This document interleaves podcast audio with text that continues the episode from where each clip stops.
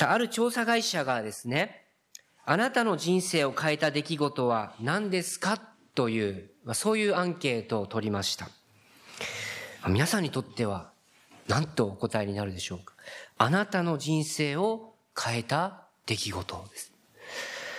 まあ、そこはランキングになっていまして、10位まで発表されていましたけれども、まあ、上位3位までをご紹介したいと思うんですけれども、まず3位がですね、仕事ということでありました。まあ、就職や転職ということですね。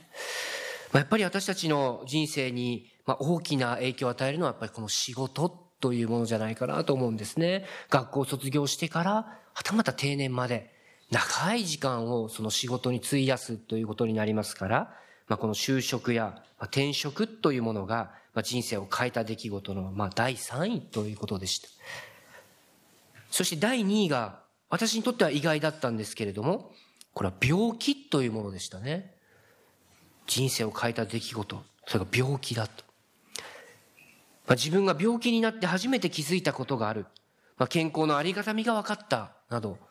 この病気っていうと一見マイナスの、まあ、何かネガティブな要素があるのかなと思いますけれども、しかしこのアンケートでは、まあ、第2位という、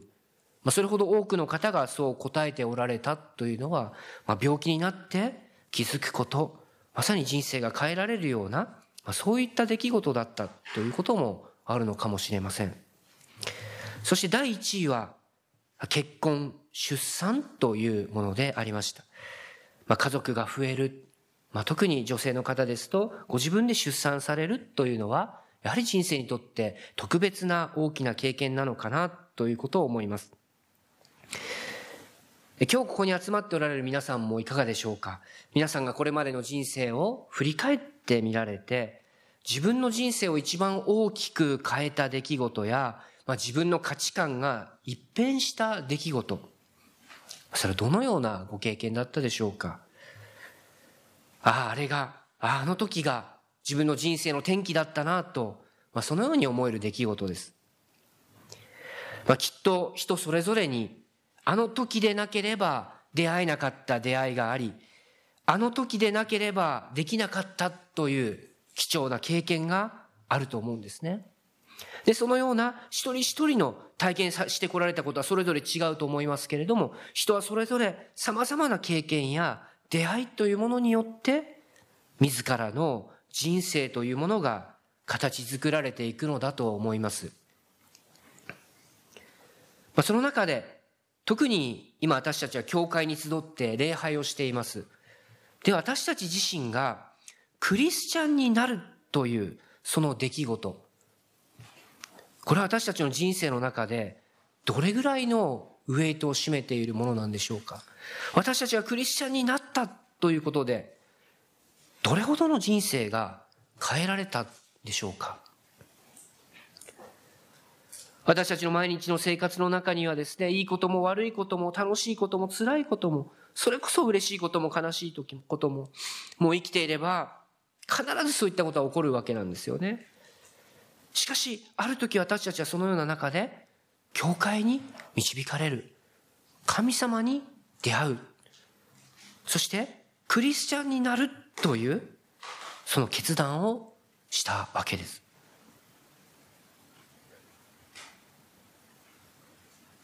ここにおられる皆さんの中で、そのクリスチャンになったということが、自分の人生を変えた出来事だと、まあ、そのようにおっしゃる方もいらっしゃるかもしれません。私たちはクリスチャンになってどう変わるどう変わったのでしょうかむしろ私たちはクリスチャンになって何を大切にするべきなのか何を今大切にできていないのか何をどう変わればいいのか本当はどう変わりたいのか、まあ、そのようなことを今日の聖書箇所を通して改めてご一緒に考えてみたいと思うんです。なぜならば今日取り上げますサウロという人ほど、この人ほど聖書の登場人物の中で、これほど大きく変えられた人はいないのではないかと思うわけなんです。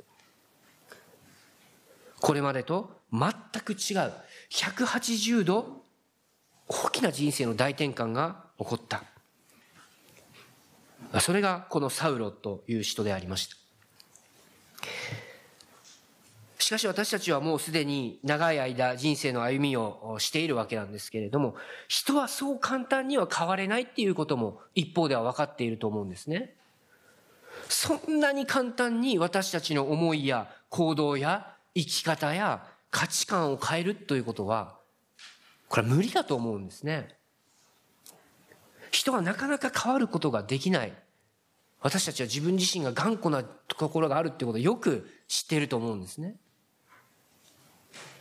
それはもしかすると年齢を重ねれば重ねるほどそのような思いが大きいのかもしれません。しかしある時、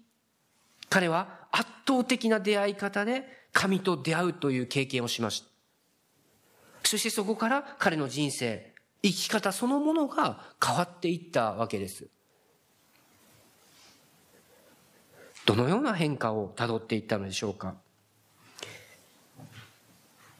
このサウロという人、まあ、後にパウロと呼ばれて、キリスト教の歴史において最大の伝道者となった人でありますけれども、彼はこれまですでに見てきたように、キリスト教を迫害する人だったわけです。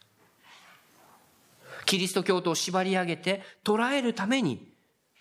ダマスコという場所に行く途中に、意気揚々と出かけていきました。しかし彼はその途中でイエス・キリストと出会い、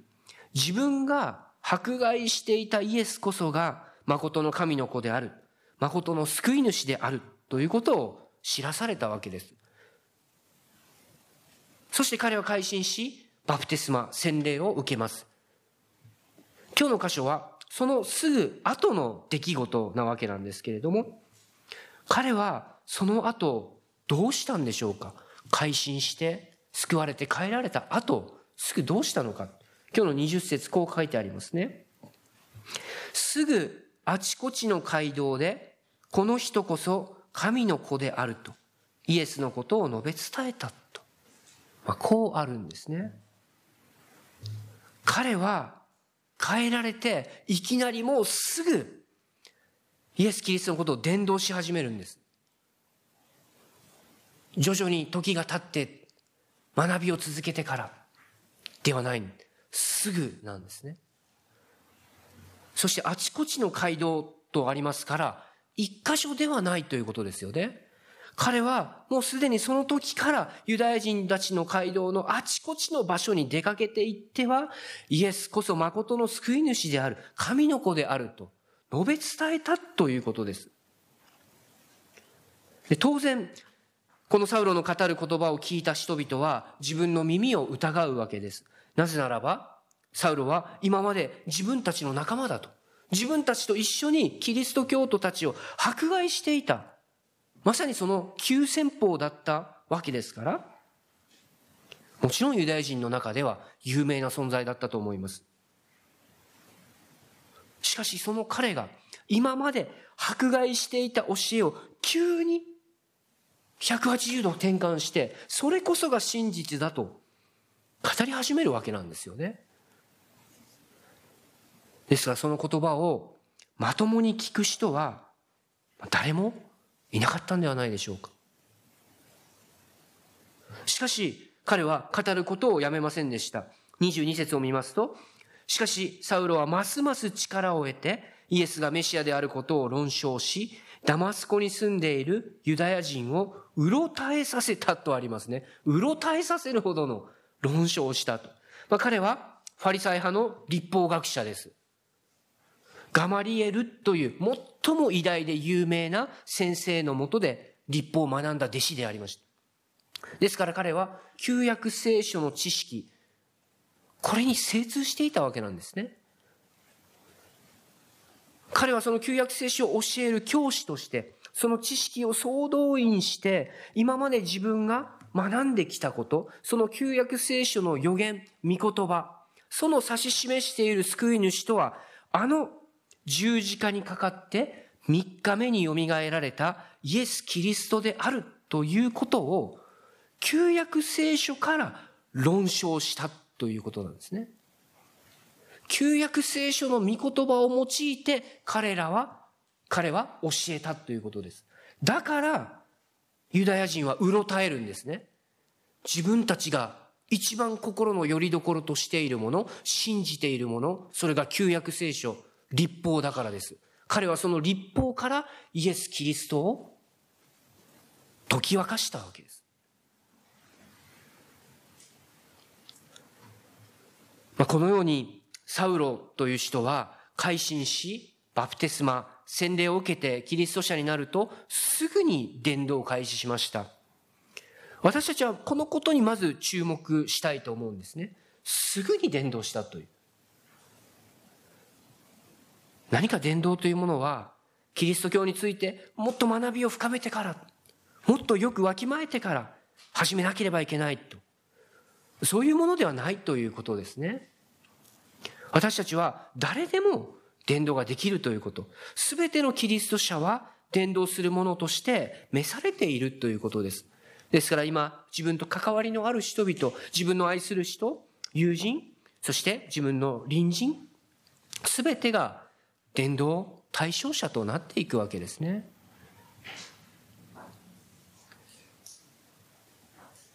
でもここで一点、もう少し注意して見てみたいのは、確かにこの改心してバプテスマを受けたばかりのサウロはすぐに伝道しました。でもそこでどんな成果を上げたのか、どれだけの実を結んだのかということが、実は何も書かれてないんですね。ご存知の通り、この使徒原稿録の後半部分は、ほとんどがサウロの伝道ということについて記しています。あちこちに出かけていって、もう3回も伝道旅行に出かけていって、あちこちに教会を立て上げて、それこそ大きな伝道の実りを、この後半部分に記されているわけですね。しかしながら、この救われたばかりの、この伝道を開始したばかりのことについては、あまり記されてはいないんですね。なぜでしょうか？多分それは書き記すほどの成果が上がらなかったんじゃないかと。まあそういうことも考えるわけなんですね。今日の23節の冒頭では、かなりの日数が経ってというふうに、いきなりここで時系列的には、時間が経過しているっていうことがわかりますよね。そのかなりの日数の間の出来事、この出来事を使徒原稿録は何も記してないわけです。使徒原稿録を記したルカという人はですね、サウロと共に伝道した人です。ですから、ルカはサウロから直接いろんなことを聞き取って、調べた上で、この使徒原稿録と、そしてルカ福音書という二つの書物を書いたわけなんですけれども、でもこのかなりの日数が経ってという、このかなりの日数の出来事については何も記していない。それこそ彼が燃やされてですね、一生懸命伝道し始めた、その最初のところなんですよね。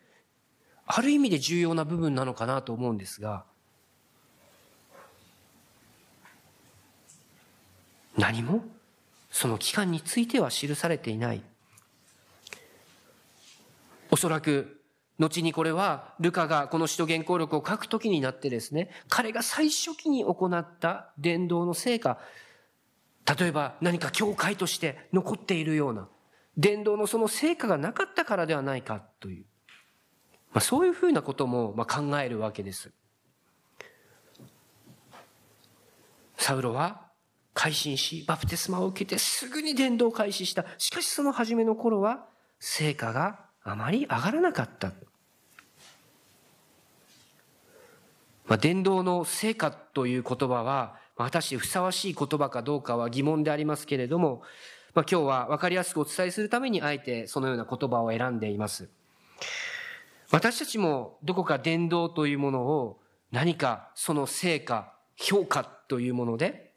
考えてしまうところがあると思うんですよね。もちろんその伝道の実りということ、その成果というものは大切なのかもしれない。しかし私たちは伝道というものは、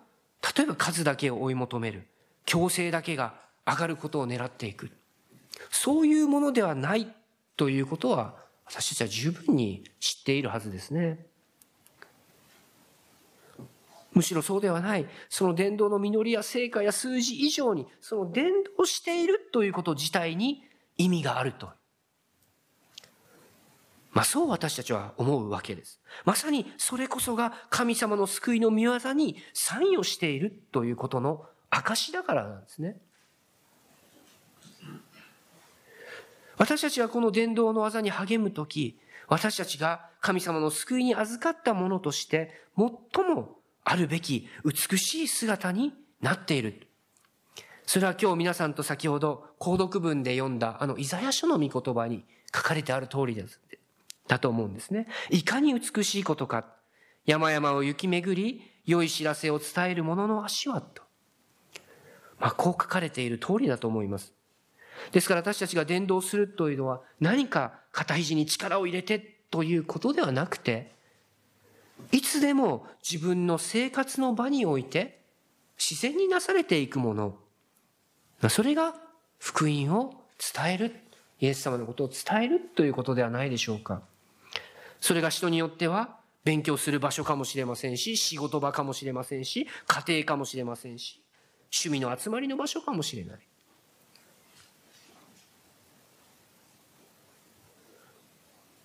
ここは伝道の場ではないと、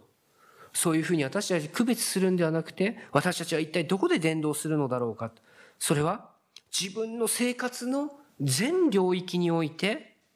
周りの人々にキリストの香りを解き放っていくこと。まさに私たちが言葉と行いを持って紹介していく。それが伝道というものではないでしょうか。ですからパウロがこの最初期に一生懸命伝道しましたけれども、成果がわからなかった。そのことを私たちも思い起こしながら、決して諦めることなく福音を伝え続けていきたいと思うんですね。さあ、そしてその後、サウロはダマスコで伝道していくわけなんですけれども、今度いよいよ彼自身が命を狙われるという危険な目に遭うわけなんですね。これまでは彼は命を奪う側だったわけですけれど、命を狙われる側にまでなってしまうという。そこで25節こう書いてあります。サウロの弟子たちは夜の間に彼を連れ出し、カゴに乗せて町の城壁伝いに吊り下ろしたという。まあ、こういう危機一髪での出来事。カゴに乗せて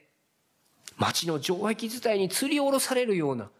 ま、こういう出来事も彼は経験しているわけですね。まあ、ここでサウロの弟子たちとありますから、もしかすると以前から彼に従っていた弟子たちも共に改心して救われたのか。はたまた先ほどの最初期の伝道において救われた人たちが彼と共に来たのかはわかりませんけれども、幾人かの弟子たちがまあ、ここで彼と一緒に行動していたということはわかるわけであります。そして続いてサウロはエルサレムに行きました。それは人たちの仲間に加わろうとする。まあ、そういう目的があったためだったわけですね。まあ、このことも非常に大切なことだと思います。サウロが伝道を始めたのはダマスコの途上において復活の主イエスとの直接的な出会いが与えられて証明が与えられてのためでありました。ですから、エルサレムに建てられた初代教会の交わりや伝道の中で、そこで救われてという方法ではなかったわけです。ですから、エルサレム教会とは彼は直接の関係は何もないわけですよね。しかし、ダマスコの途上で確かに彼もイエス様と出会った。その出会いの出来事において、彼はアナニアという一人のキリスト者によって目を開けてもらうという、まあ、そういう出来事があったわけなんですけれども、もちろん私たちの信じるイエス・キリストはただお一人です。教会はただお一人のこのイエス・キリストを頭とする群れであります。一つの体です。それは聖霊なる神の宮座として一つであり、互いに結び合わせられています。サウロの伝道は、初めのうちは、このエルサレム教会との直接の関係の中でなされたものではありませんでしたけれども、ただ一人の主イエス・キリストを救い主と仰いで、そして同じ精霊なる神の導きの中でなされていったんだということにおいては、エルサレム教会の技も、サウロの伝道の技も、そこには何の違いもなかっただろうと思います。しかしサウロは、なおもこのエルサレム教会ともっともっと明確な形でつながっていきたい。まあ、そう考えていたんだろうと思うわけなんです。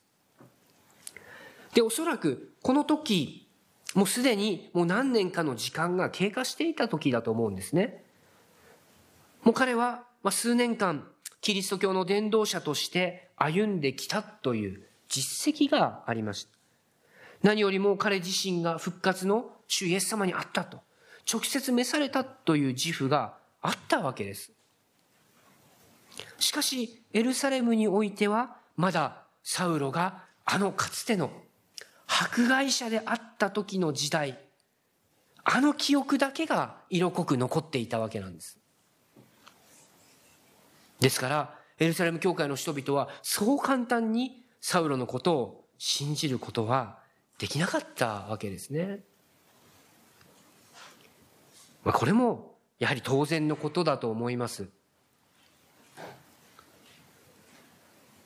しかしここでも神様は不思議な導き、一人の人、バルナバという人をサウロのために備えてくださった。彼の証明の時にはアナニアという人を用いられましたけれども、今度はこのバルナバという人を用意してくださる。本当に神様は必要な時、私たちにこの必要な隣人を与えてくださるお方ですね。このバルナバという人は、実はすでに4章の32節以下で一度登場している人物なんですね。初代教会のこの人々と一緒にですね、自分の持ち物をおのおのこの代金を持ってきて、一緒に教会を立て上げていったという、あの場面で出てきていた人物であります。まあ、彼は人たちに大変信用が厚かった人だと言われています。まあ、バルナバというのは、まあ、あだ名のような名前でですね、慰めの子という意味があります。で本名はヨセフというんですけれども、で、彼も後にサウロと一緒に伝道旅行をしていくという、まあ、伝道者としての一面もあるわけなんですけれども、おそらく初代教会においては、12人の人たちに次ぐ重要な立場にいた人物だというふうに考えてもいいと思うんですね。で、その彼がサウロを人たちに紹介するわけです。サウロがイエス様と出会った次第、その後伝道者として歩んできた次第、それらを人たちに紹介するんですね。このバルナバの取りなしによって、サウロはエルサレムの人たちに正式にキリスト教の伝道者として認められるという形になっていく。そういう流れがあるわけなんですね。ですからこれからのサウロの伝道は、もうただの彼の一人だけの個人プレーではありません。教会の技として位置づけられることになる。そしてサウロはこのエルサレムにおいても殺されそうになりまして、そこ、そこからカイサリア、タルソス、そしてサウロの故郷が、ですけれども、そこまでも行ったということが今日の30節のところですね、書かれてあります。サウロという人は、まあ大変優れた伝道者であったということは間違いないと思いますけれども、まあ、彼の記した手紙などを読んでいてもわかると思いますけれども、大変この性格的に激しい性格だったというふうなことは、まあ、よく言われますよね。この手紙の文面からもそういったことが伺えます。ですからそういう熱い激しい人だけではやはり教会というのは成り立っていかないんじゃないか今日このバルナバという人は出てきましたけれども、このバルナバのような人がまさに必要だった。対立を取りなして一致を生み出していくような人です。まさにこのバルナバという意味、慰めの子というそれにふさわしい働きを彼はしていた。私たちもこのバルナバのような働きをする者として生きていきたいというふうにも思います。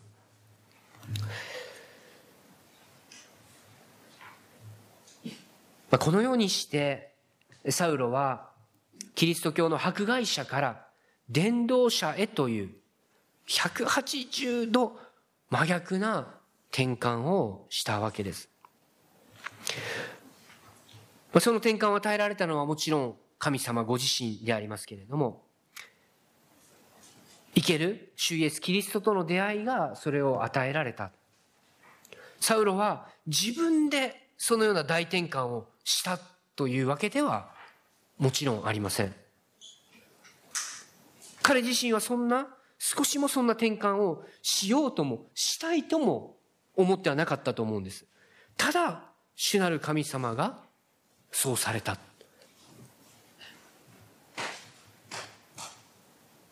ですから、私たちキリスト者というのは、このような180度の転換を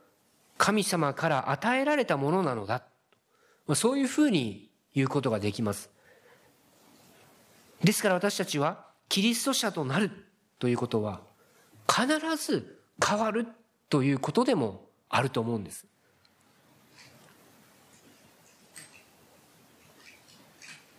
まあ、ここで一つの問いが出てくると思うんですね。本当にそのようにバプテスマを受けたなら変わるのかイエスを救い主と信じたなら変わるのかという、まあ、そういう問いが生まれると思います。私はもちろん変わると。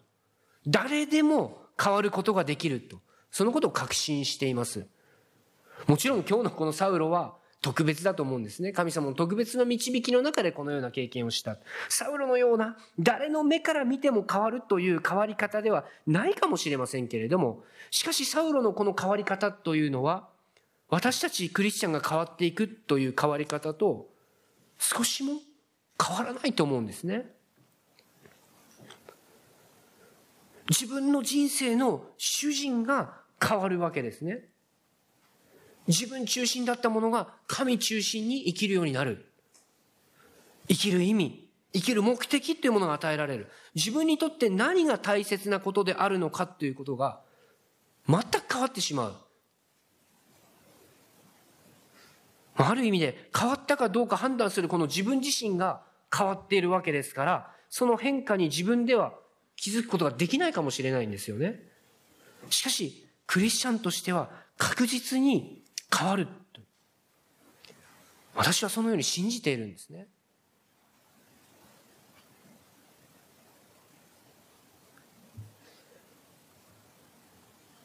今日のサウロと比べますと本当に小さな小さな存在でありますけれども今皆さんの前に立たせられているこの私自身がこの小さな人生でありますけれども私自身も変えられました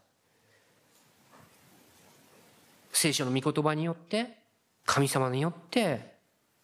変えられた人生を歩んでいます。それを私は生涯人生をもって証ししていきたいと願っていますけれども。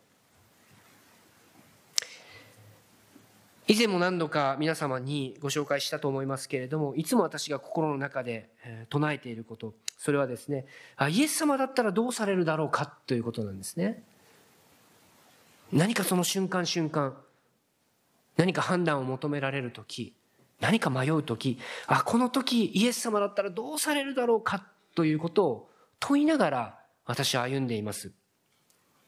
でそれは言葉を変えて説明しますと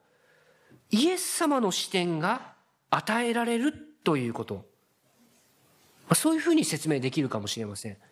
イエス様の視点が与えられる。私たちはですね自分の視点が変わる時のみ、その時初めて自分の人生が変わるということを実感すると思うんですね。ものの見方が全く変わるわけですから。今、イエスの眼差しで今この世を、この社会を見渡す時、どう、どうでしょうか？今まではもう自分さえ良ければ良いと思っていた。そういうところから変えられてイエス様の眼差しで今、この世を見つめるときに、本当にその他者の痛み、この社会の歪み、あらゆる問題が自分のこととして、自分の痛みとして見えてくるんですね。じゃあその時、私たちは変えられたクリスチャンとして何をすべきでしょうか？皆さんぜひ覚えていただきたいのは変化というのはですねいつも少数者から始まっていくんです。キリスト教会もたった12人のリーダーたちと120人ほどの小さなグループから始まっていきました。そこから世界をこれだけ変える働きを成している。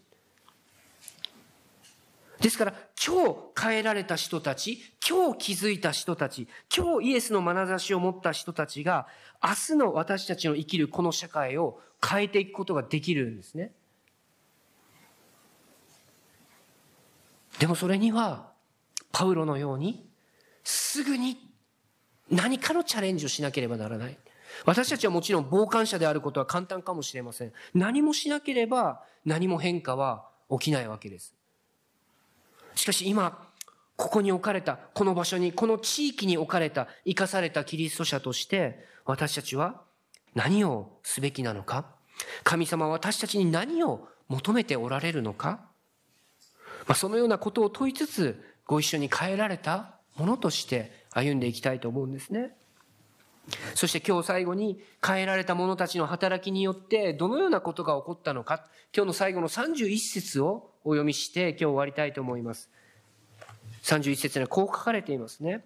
こうして教会はユダヤ、ガリラやサマリアの全地方で平和を保ち、主を恐れ、精霊の慰めを受け、基礎が固まって発展し、信者の数が増えていったと。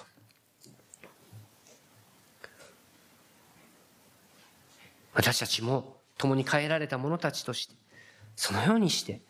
教会が平和を保ち、主を恐れ、精霊の慰めを受け、基礎が固まって、ますます発展していくこと、そして信者の数が増えていくこと、このことをご一緒に祈りつつ歩んでいきたいと思います。お祈りをいたしましょう。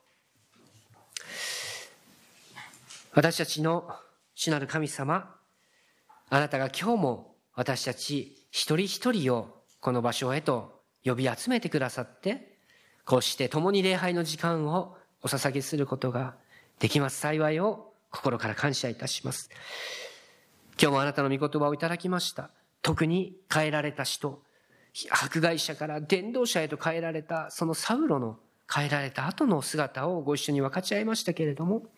神様私たちもあなたによって変えられた者たちです。あなたによって変えられ、今同じ場所に呼び集められている者たちです。どうぞしよう。私たちも変えられた者たちとして、この地にあって、このキリストの体を作り上げていくにあたって、私たちがなすべきこと、なすべき務め、特にあなたの御言葉を述べ伝える伝道の技、福音宣教の技がさらに豊かに祝されていきますように、どうぞ私たちの上にあなたの豊かな力を注いでください。これからの私たちの山形教会の歩みがまさに31節に書かれているような、そのような歩みとなっていくことができますようにお導きください。感謝してイエス・キリストの皆によってお祈りいたします。アーメン。